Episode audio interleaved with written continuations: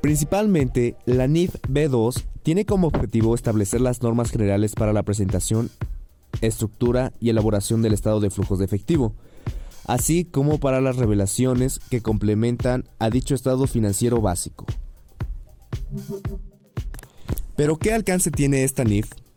La NIF B2 nos menciona que las disposiciones de esta NIF son aplicables a todas las entidades que emiten estados de flujos de efectivo, en los términos establecidos por la NIF B3 llamada Estados de los usuarios y objetivos de los estados financieros.